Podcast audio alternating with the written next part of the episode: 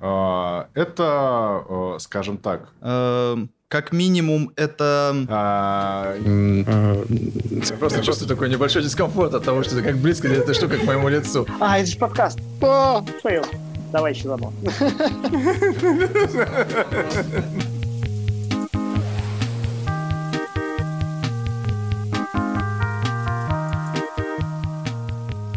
Всем привет, это Loving It. И мы его ведущие Лиля Лучик и... И Дима Чебанов, привет. Мы записываем этот подкаст в условиях карантина, удаленно. Это такой новый опыт, не знаю, я немного нервничаю. Дима, ты как?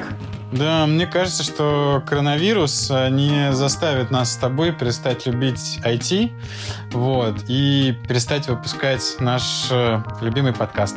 Правда? Да будет так. Смотри, о чем мы сегодня будем говорить? Как будто ты не знаешь, как будто я даю тебе подсказочку. Это то, что в связи с пандемией, мне очень нравится именно такой вариант ударения, приобрело особую актуальность. Кибербезопасность.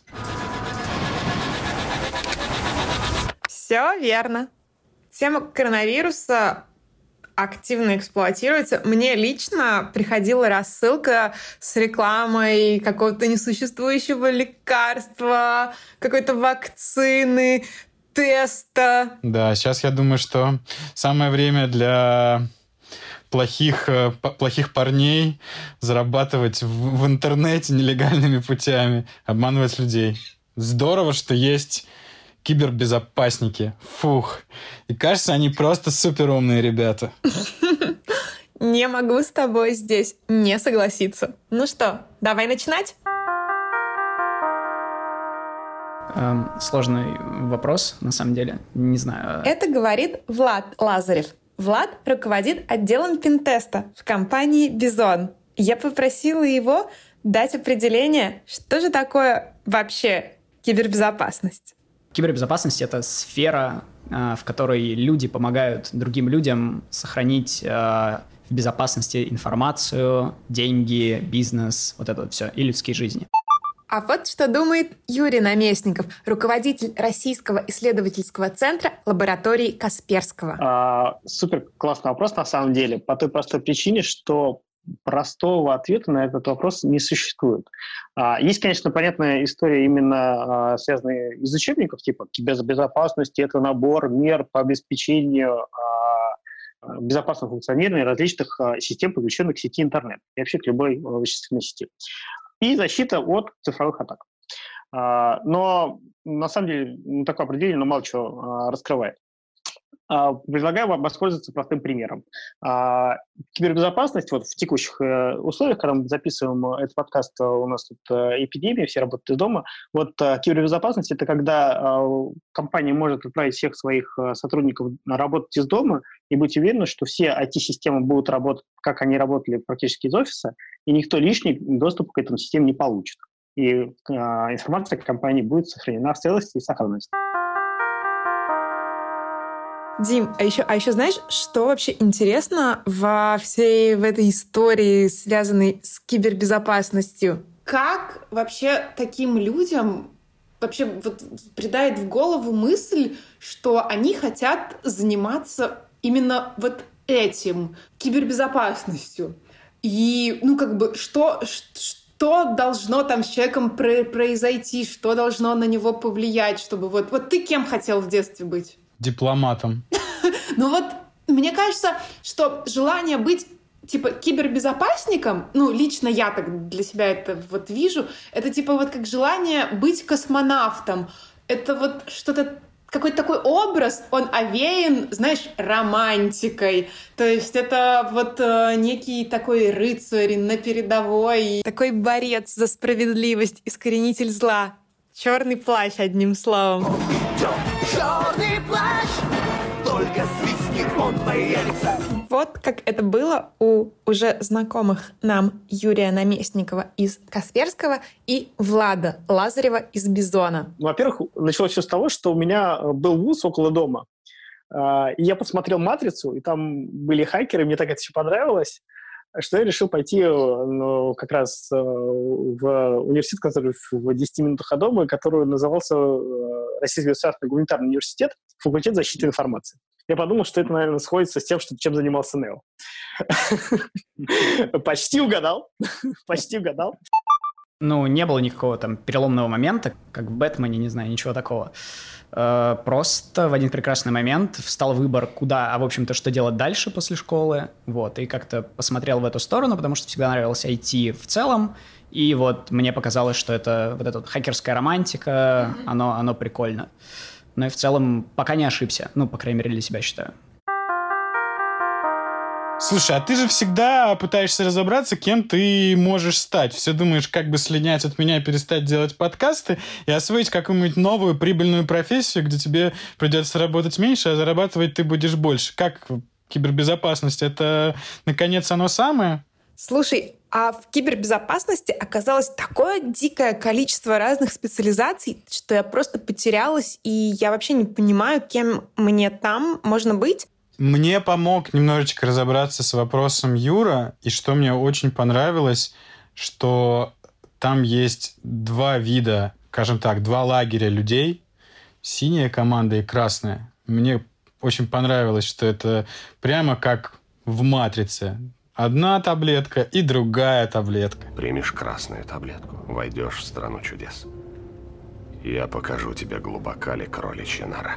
Ой, ну давай начнем. А, во-первых, а, специалисты делятся а, вот в кибербезопасности на два лагеря. Те, кто занимаются только защитой, да, это так называемая синяя команда, и те, кто занимается симуля... симуляцией и эмуляцией атак. Это красная команда. Вот. Вот те, кто занимается симуляцией атак, это там пентестеры, этические хакеры, все э, прикольные товарищи, которые умеют взламывать системы, а, и компания их нанимает, чтобы проверить вообще, вот они настроили безопасность, она вообще рабочая или нет. Вот, а, собственно, это... Так, сорян, пришли дети. Сейчас. Парни, у меня подкаст, не могу. Пожалуйста в красной команде люди, которые э, реально умеют э, ломать э, системы. Это такие люди, которые очень любят разобраться, как система работает изнутри, да, и что ей можно подсунуть, чтобы она повела себя не так, как запланировал программист. Вот. Соответственно, это очень важные люди, которые подсказывают компаниям, что можно улучшить в их систему безопасности.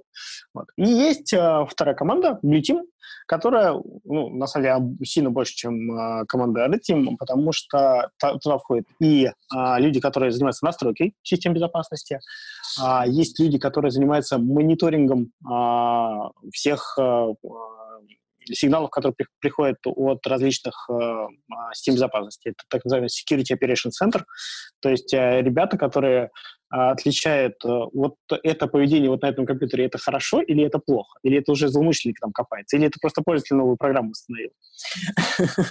Вот. А есть, э, соответственно, разработчики различных э, защитных систем. А, ну, тут, понятно, есть обычные программисты, есть программисты-ресерчеры, то есть которые и код пишут, и могут сами еще и придумать саму технологию защиты.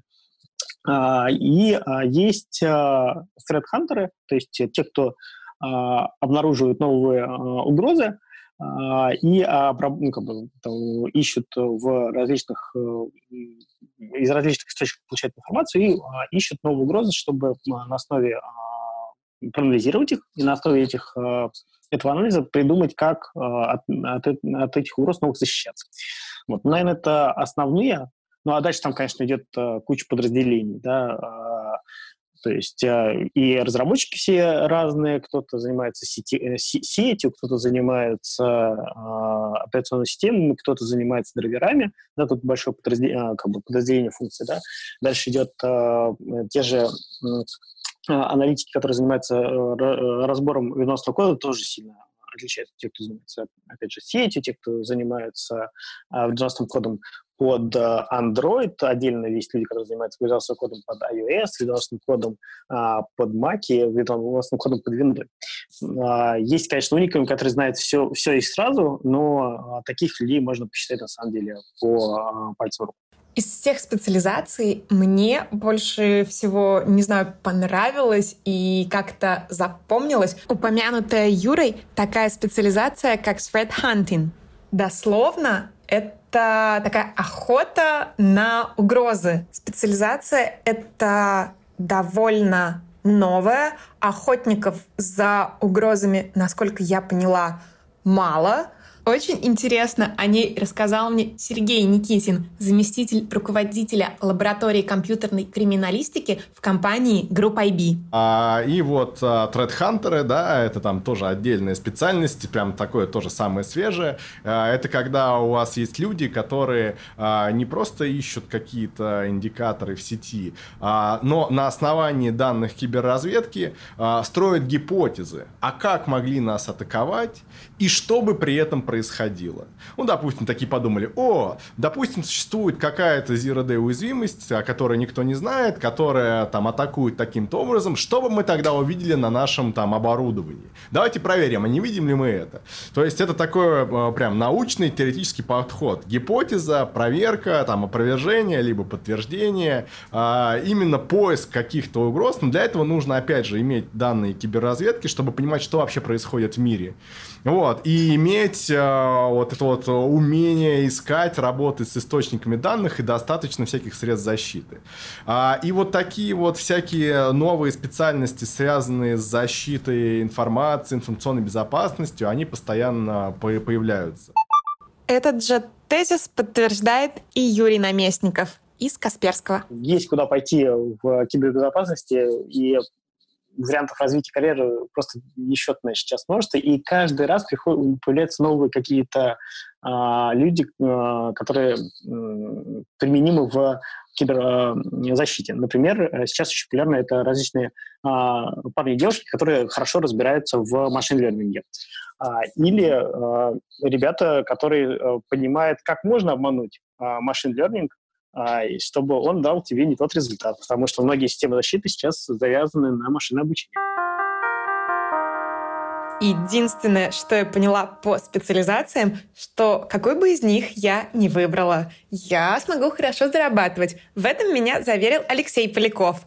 Алексей — коллега Влада. Влада вы слышали уже раньше. Так вот, Алексей, он тоже работает в Бизоне и занимается расследованиями киберпреступлений такого уж четкого разграничения между зарплатами пентестеров, форенсиков или других спецов, э, наверное, мы не назовем. Но в целом вся кибербезопасность э, по зарплатам довольно выше рынка. Конкретные цифры привел Дмитрий Волков, технический директор и сооснователь группы IB. Ну, смотрите, там Просто есть разные примеры, да, то есть младший специалист э, условно может зарабатывать там 50 тысяч рублей, ну там совсем начинающий, да. а потом топ может зарабатывать 1 миллион рублей в месяц, то есть есть такие примеры. Их очень мало, но я к тому, что как бы не нужно думать о каком-то серьезном потолке, что вот у вас там вырастите, ну условно там среднее, там не знаю, 350 тысяч, может быть сейчас есть какая-то там для э, синер специалистов, что это потолок. Это на самом деле таким не является. То есть есть люди, которые им удается там, построить свою работу так, найти работодателя, ну, который готов платить ему такие деньги. Но таких, повторюсь, еще мало. Как правило, это люди, которые выбрали такую очень узкую область, которая сейчас вот на, находится в такой больше исследовательской стадии. Специалистов такого плана совсем нет. И, собственно, эти люди в том числе и занимаются формированием этой индустрии и обучением там, будущего поколения. Mm-hmm. Вот такие люди сейчас стоят дорого. А еще Кажется, для этой профессии я не подхожу по софт-скиллам. По крайней мере, киберкриминалисткой мне точно не быть. Об этом мне тоже рассказал Алексей Поляков из Бизон. Ну, из такого интересного и банального, как э, пишут во всевозможных резюме, лично мое мнение, для форенсика компьютерного эм, криминалиста очень важна стрессоустойчивость. Потому что, когда ты приезжаешь к заказчику или к людям, которые подверглись атаке, обычно у них все вверх дном, они паникуют. То есть вот так вот он, ух ты, ё! Они чувствуют, что деньги ушли, у них С проблемы. нужно спокойно, тихо общаться, не поддаваться их панике и спокойно выполнять свою работу. В общем, не знаю, мне не показалось, что работа в сфере кибербезопасности для меня. А тебе как показалось? Для кого вообще эта работа по вот mindset у такому? Мне показалось, что это работа больше для... Ну, мы, мы, мы таких называли людей для ботанов. То есть это большое количество информации, в которую тебе нужно очень быстро, очень внимательно погрузиться, и это вообще не похоже на боевик. Мне показалось так. То есть, наверное, можно романтически рассказать про то, как ты решаешь олимпиадные задачки по математике, но по большому счету ты сидишь и думаешь, и очень внимательно смотришь, как бы в компьютер или, или на бумагу, или куда-то еще. Поэтому мое впечатление такое, что несмотря на романтичность профессии, это все-таки работа для интеллектуалов, а не для качков, адреналиновых маньяков или так далее. Вот, как раз же Юра из Касперского классную метафору привел. Слушай, а представляешь а, эпическую битву двух а, подводных лодок? Особенный вид сверху. Ну, не очень, честно говоря, только в воображении. Ну вот, на самом деле, выглядит не совсем как в фильмах, а примерно как эпическая битва двух подводных лодок, то есть такая водная гладь, и ничего не происходит. А, когда ты заходишь в наш отдел, а, то ты видишь людей, которые сидят за компьютерами, и в большинстве случаев полная тишина.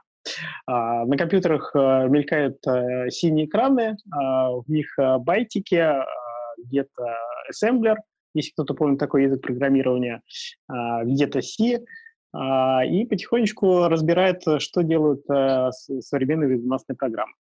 Вот. У нас все очень спокойно. Ну, хотя бывают взрывные ситуации, да, когда надо быстро э, спасать мир, а, там, типа вон окраин, например, того же.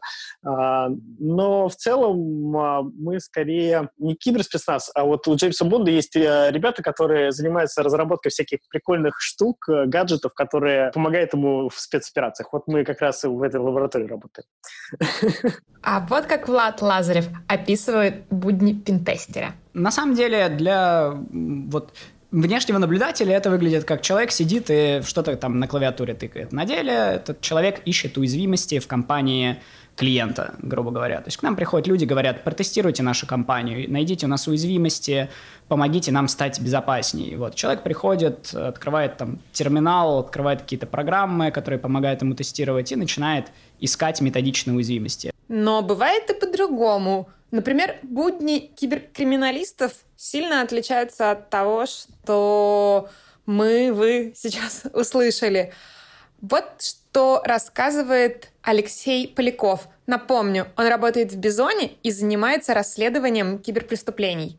Работа компьютерного криминалиста чаще сродни работы пожарному. Само расследование и реагирование на инцидент может случиться по щелчку. Но ты на выезды ездишь, правильно? Да, конечно. Это может Часто? случиться...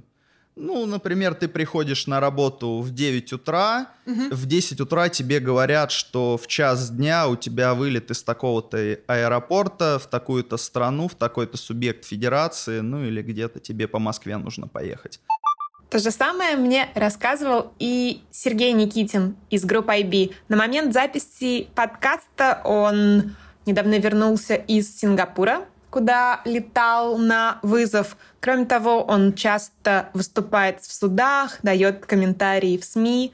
Вот что он рассказывает про свою работу. А работа, она бодрая. А я бы хотел просто отметить, что вот э, за 10 лет, да, э, там, работы, учиться приходится постоянно.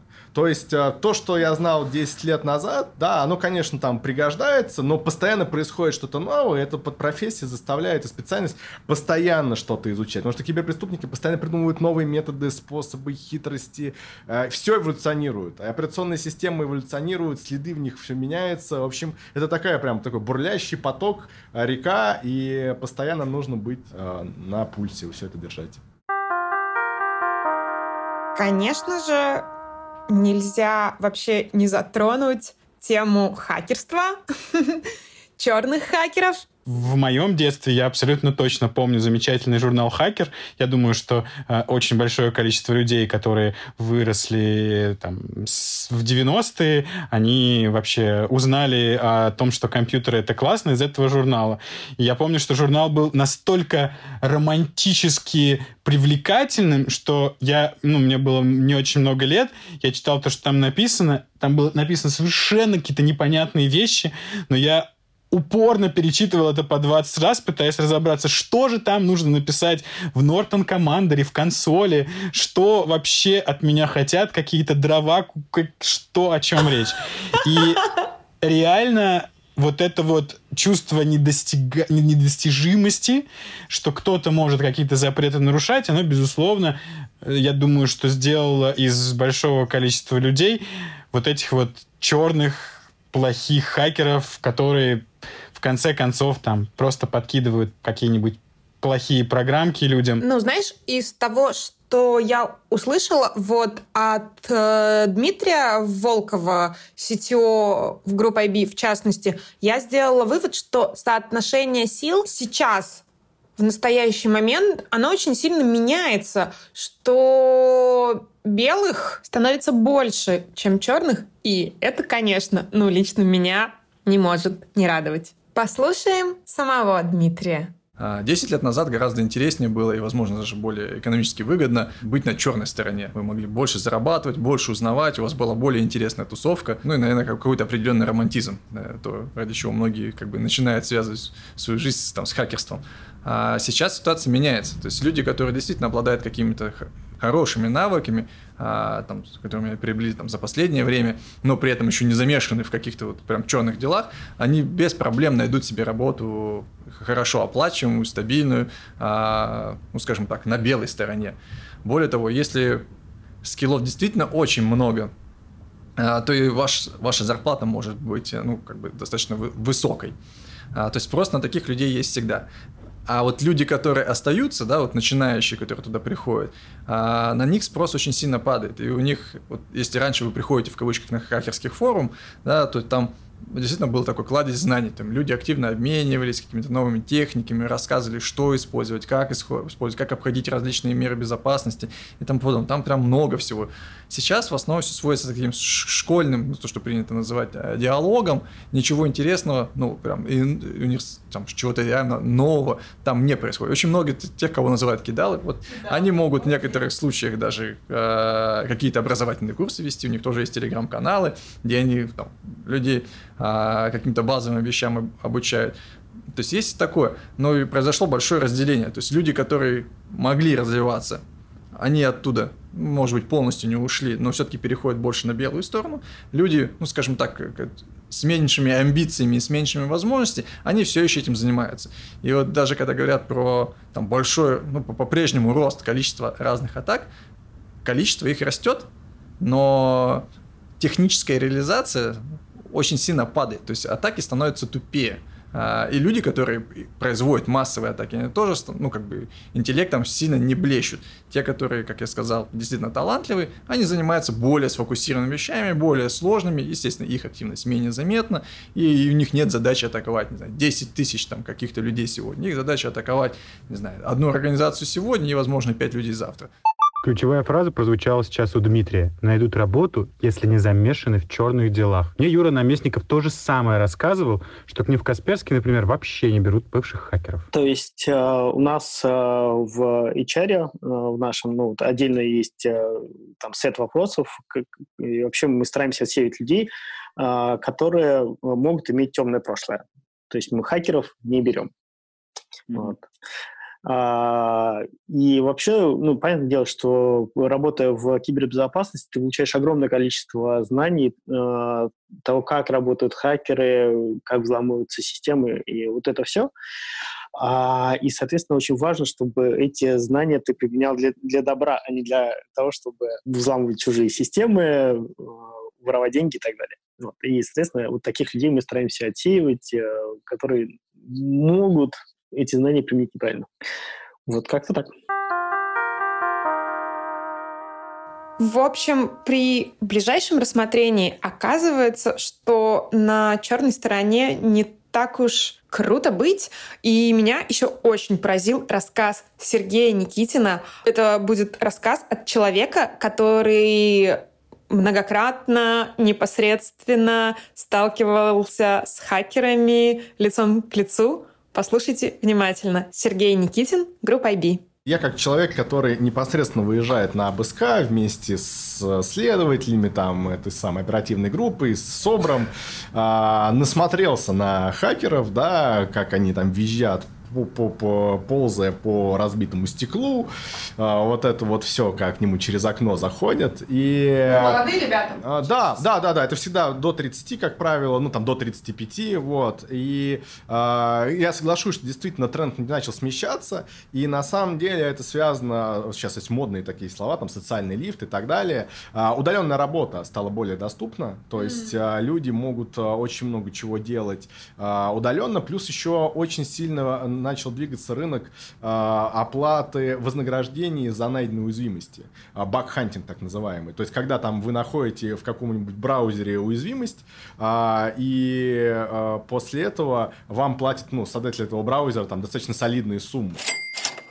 И, то есть, э, грубо говоря, очень часто хакерами были молодые люди из регионов, э, даже с неполным или без высшего образования, которые просто не могли себя реализовать э, и, ну, вступали вот на эту темную сторону, ну, а потом это все там очень сильно поглощает, вот, но именно вот там вопрос выбора, да, он на самом деле, ну, как вы сказали, там, токсичный, да, и так далее, а он очень правильный, то есть, зачем там мне напрягаться в офисе, если я могу красть там миллион миллион в день. Вот. Тут основная проблема, что это все недолго. Да, то есть э, там все крупные хакерские группы, э, которые вот работали там с 2015 вот, но их было прям много, там был и Карбер, там э, был этот самый э, Гермес, э, там был Лурк, э, и они там все задержаны, может быть не все прямо участники групп, да, но так или иначе получили свои сроки, братья Попелыши, да, ну то есть там их много разных этих публичных кейсов. Вот. И э, как бы понятно, что это все не очень хорошо заканчивается. Плюс еще у нас э, в 2010-м там еще было очень слабое законодательство, потом, кстати, немножко поменяли. Вот. Э, и хакеры в основном э, получали только условные сроки. И действительно, грубо говоря, экономически целесообразно было тогда получать, ну, в общем, все это ломать и так далее. А сейчас у нас появилась та же 159-я, там, часть 6 да, это уже мошенничество, которое идет с использованием всех технологий. Вот. А, и там, а, если доказан ущерб миллион и больше, это особо крупный размер, и там срок сразу реальный, там 8 лет можно получить. А еще туда добавляется срок за там 272, 273, то есть за несанкционированный доступ и за вредоносные программы, и можно десятку получить. И как бы а, привлекательность всех этих историй, она очень сильно упала. Вот, а, но это никак вообще не уменьшает а, количество там сложных атак, то есть есть группы, которые очень профессиональные, очень сконцентрированы, они действительно делают мало взломов, ну, допустим, ломают банки, крадут оттуда там сразу там 50, 100, 200, 300 миллионов рублей и так далее. И это там целая угроза, она существует. Ну и огромное количество, конечно, там школьников, которые ломают непонятно чего. А, поэтому, к счастью, тренд меняется, да, и, грубо говоря, там почитать какие-нибудь хакерские форумы, это не преступление, да, вот, а, а, но заниматься этим, об этом стоит всегда подумать, да, поскольку неотвратимость наказания, конечно, в странах СНГ оставляет желать лучшего, вот, но она все равно может с вами произойти, когда однажды вы спите в своей, своей там кровати рядом с купленным на украденные деньги игровым ноутбуком, и в этот момент огромный 120-килограммовый мужчина в бронежилете, в разгрузке и с автоматом автоматом запрыгивает на вас через окно. Так, что происходит дальше? И что делаете вы в этот момент? А, ну, задача криминалистов на такие, в таких вещах это правильно собрать цифровые доказательства. То есть вы изымаете ноутбук? А, да, и желательно его там изъять включенным, пока там шифрование отключено, найти все носители, где они могут там прятаться. Там это целое искусство, как все это правильно делать, организовывать, когда заходить, как заходить. И мы здесь выступаем выступаем как консультанты для следствия, для оперативников, а, вот, и, ну, и помогаем все это правильно оформить, собрать, чтобы потом а, все это в суде было хорошо. Ну и потом вся эта техника может прийти к нам на экспертизу, на исследование, чтобы оттуда все достать, доказать там причастность к чему-то, ну, найти какие-то следы и так далее. А еще мне очень понравилась мысль, которую Влад Лазарев из Бизона высказал насчет хакеров. Интересное замечание. Если бы не было их, то, возможно, не было бы и нас, потому что, ну, в каком-то роде, то есть если нет преступников, то нет смысла в полиции. Вот. И мы в этом плане зажаты. То есть э, ребята там зарабатывают деньги, взламывают компании, мы защищаем эти компании, сохраняем их деньги. Вот. Баланс простой. Я бы сказал, что вместе с ростом нашей сферы, то есть она, понятное дело, растет, потому что растет сфера преступности. И, ну, наверное, да, зарплаты вот с тех времен, с 80-х, с 90-х годов подросли в нашей сфере, и, ну, будучи крутым специалистом, ты зарабатываешь огромные деньги без риска а, Э, собственно, свободы и так далее. Вот. Так, ну, вроде с хакерами разобрались. Теперь нужно разобраться, как вообще попасть в профессию. Я, когда готовилась к выпуску, я гуглила. И вот цитирую топ-3 запроса в Гугле по словосочетанию кибербезопасность профессия. Итак, Кибербезопасность курсы бесплатно. Кибербезопасность с чего начать? Кибербезопасность обучения с нуля. Вот что про вход в профессию говорит Юрий Наместников из лаборатории Касперского. А, во многих компаниях есть э, стажировки. А, им можно пойти попробовать постажироваться, то есть, э, ну, понятно, что э, прежде чем стажироваться, надо чуть-чуть почитать интернет, немножко попробовать свои силы, понять вообще, в какую степь хочется пойти. Да? Хочется понастраивать системы, хочется пописать код, хочется поразбирать э, чужой код вредоносный. Вот. Как только определились, дальше можно а, идти по а, соответствующим туториалам, коих в интернете сейчас миллион, а, либо а, идти участвовать в соревнованиях. А, например, есть а, соревнования по реверс-инжинирингу, то есть разбору вот а, чужого кода.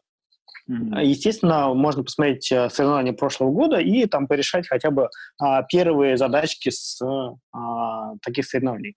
Если, а, опять же, есть куча разобранных а, примеров, то есть чуть-чуть там потратить своего времени, э, почитать статьи, а, разобраться, ну, немножко, немножко поработать руками, и уже можно идти а, пытаться пройти на стажировку. Или на как бы, позиции а исследователи, почему нет, тоже могут быть. Тут а, главное иметь некий, а, а, желание учиться, а, б, некий набор базовых навыков, который а, может помочь. Но это, прежде всего, программирование. Главное понимать а, методы программирования, да, какие, что, что и как а, разработчики пишут, какие типичные ошибки совершают. На самом деле, из нашего опыта нету специалистов, которые прямо из университета приходят, и вот ты готовый специалист, которого можно использовать. Крайне редко.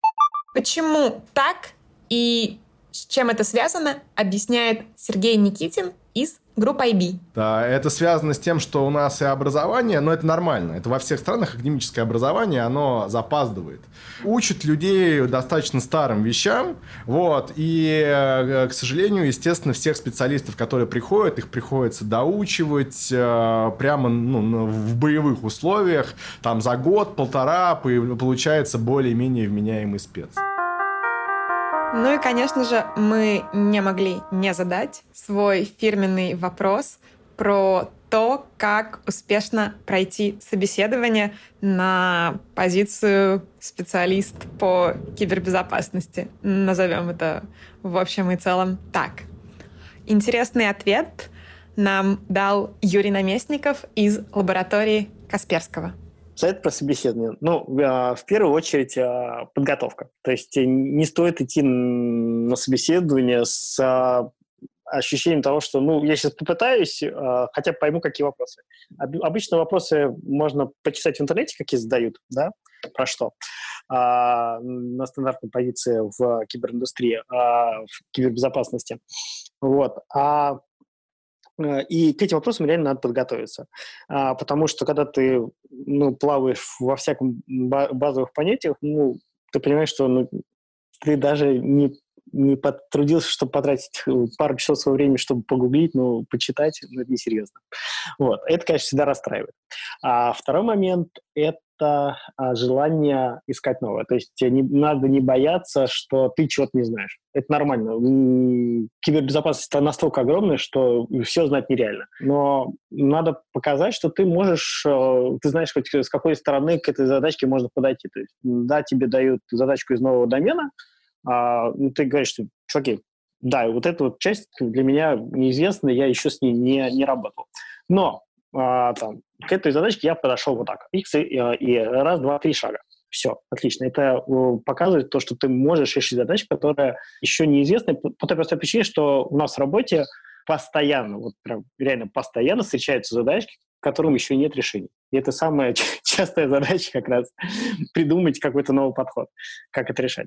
Если ты можешь его придумать, это супер. Ну и, конечно же, мы не смогли не попросить наших гостей дать нам парочку советов по тому, как нужно вести себя в интернете, по тому, как нужно блюсти свою цифровую гигиену и так далее. Итак, советы по кибербезопасности от кибербезопасников. Правило номер один. Одинаковый пароль везде и всюду — это плохо. Алексей Поляков сейчас объяснит, почему. Если вдруг сломают какую-то из систем, которыми вы пользуетесь, если утечет база данных пользователей с какого-то из этих ресурсов, конечно же, хакеры попробуют эти данные подставить в различные ваши сервисы. Как именно это происходит, здорово объяснил Сергей Никитин из группы IB. Я расскажу, как это происходит, чтобы было понятен механизм, потому что люди в основном не понимают. Он говорит, у меня очень стойкий пароль, вот такой вот. Как это происходит? Вы зарегистрировались на форум, посвященный котяткам.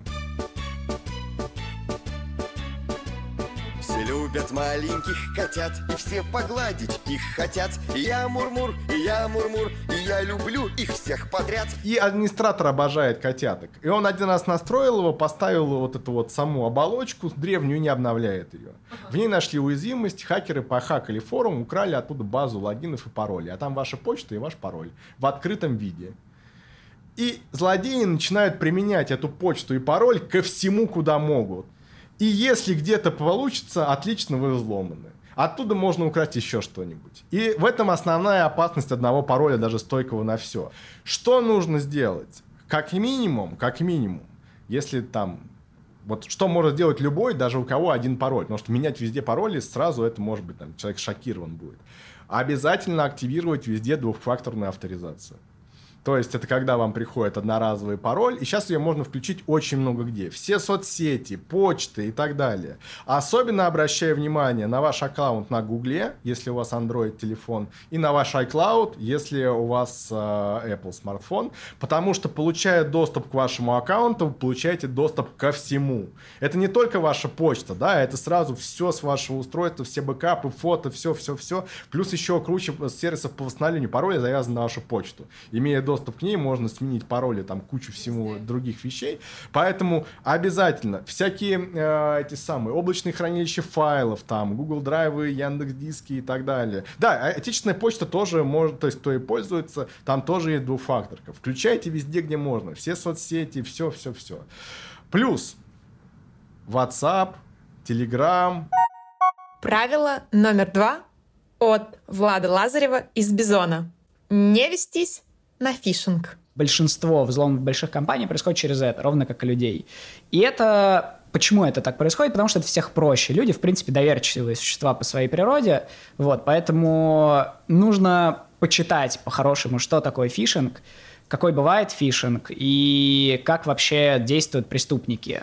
Вот. И быть максимально недоверчивым к незнакомым людям. Если кто-то звонит и говорит, что у вас там деньги сняли со Сбербанка, либо у вас Телеграм взломали, то не нужно кипишевать и какие-то данные передавать, либо что-то начинать делать, нужно всегда обращаться к официальным лицам, там, к Сбербанк номер 900, не знаю, Инстаграм, поддержка Инстаграма и так далее. Маленькое дополнение на тему фишинга от Сергея Никитина. Когда вы в интернете, вы э, на каком-то очень подозрительном базаре, где вокруг ходит очень куча подозрительных личностей, и вы этих людей совершенно не знаете. К сожалению, э, когда вы сидите у себя дома перед экраном компьютеров, э, чувство опасности, оно теряется. А интернет дает часто ложное чувство безопасности. Вам пишет ваш друг, просит вам немедленно занять денег на такую-то карту, э, и вы воспринимаете этого человека как вашего друга. Но вы не сидите рядом с ним. Вот, и нужно понимать, что, например, отправитель имейла легко подделывается. Отправитель смс-сообщения легко подделывается. Номер входящего абонента по звонку легко подделывается и так далее. Поэтому э, бдительность. То есть любые странные вопросы, странные письма, странные вложения, нехарактерные просьбы должны вызывать здоровый отрапль. Да? То есть нужно, лучше желательно позвонить этому человеку, спросить, действительно нужно денег, что случилось вообще. Вот, он вам скажет, я вообще не знаю, а что, где то пишут? А мне там пишут в скайпе, типа, а тебя поломали и так далее. Поэтому, то есть самое главное и общее правило – бдительность. А, все странные предложения, которые поступают откуда угодно, а, фильтровать, убеждаться. Второе – это халява. У нас люди любят халяву. А, и нужно понимать, что халявный сыр, он бывает только в мышеловке невероятно дешевая техника, дешевые билеты, какие-то туры, э, билеты на спортмероприятия. Любая хайповая тема рождает огромное количество мошенников. Открываем новостную ленту, что бы там ни происходило, есть какая-то хайповая тема, и обязательно для нее сделают э, мошенники что-то свое. А новогодние праздники, 23 февраля, все что угодно. Вот там чемпионат мира по футболу был, ну все. Для каждого существует, сразу делают делаются заготовки каких-то невероятных предложений. Основная задача похитить данные вашей карты. Да? То есть вы будто бы покупаете какой-то билет, а у вас потом спишут оттуда и крадут деньги. А, вышел новый смартфон, а, внезапно цена в два раза дешевле, чем везде. Опять же, э, либо пришлют подделку, либо просто похитят данные карты. Поэтому со всеми невероятно выгодными предложениями нужно быть аккуратным только на проверенных сайтах, которые вы заранее знаете и так далее. Базовое правило цифровой гигиены номер три. Обновляйте свой телефон и программы на нем регулярно. Особенно те, у кого Android. А, большинство заражений, ну то есть, вернее, там 99,9% это пользователи на Android по той причине, что пользователи могут сами собственноручно поставить приложение из непроверенных источников. Ставят черти что, заражаются, соглашаются со всеми вещами, заражены и так далее. Плюс кто-то может, получив физический доступ к телефону, быстренько что-то поставить, что вы даже не заметите и так далее. А, как тут защититься? Ставить только из официального магазина приложений. А, и второе, что самое важное, ваш смартфон должен быть обновлен. Сейчас э, безопасным можно считать девятую версию Android, но куда важнее не сама версия, а там есть отдельная строка, называется уровень патчи безопасности, либо патчи безопасности. В общем, по-русски это по-разному разные вендоры переводят. Там есть дата. Вот. А сейчас нужно, чтобы у вас были обновления позже, чем ноябрь 2019 года. То есть у вас может быть даже там седьмой Android, но если патчи безопасности стоят, то все хорошо. Если телефон перестал обновляться, его нужно немедленно выставить на доску объявлений и купить новый. А можно миллион вещей говорить про там устаревание, ну, знаете, это популярные теории заговоров, это вообще не важно. К сожалению, реальность такая, что если вы хотите быть защищенными, вам, вы обязаны иметь смартфон, который обновляется. Вообще не важно, какой вендор, да, то есть я тут не агитирую за какого-то конкретного производителя. Вот. Э, главное, чтобы приходили патчи безопасности. Если поддержка закончилась, пора менять телефон. Может быть, купить там модель чуть слабее, но более новую, чем флагман трехлетней, четырехлетней давности, который больше не обновляется.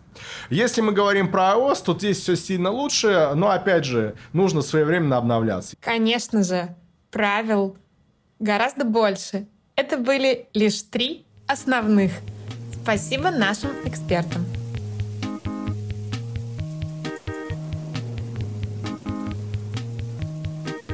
Это был Loving It. Да, и это был первый выпуск, записанный дистанционно. Пожалуйста, оставляйте нам свои комментарии в приложениях, в которых вы нас слушаете. Рассказывайте про нас своим друзьям. Пока-пока. Всем пока.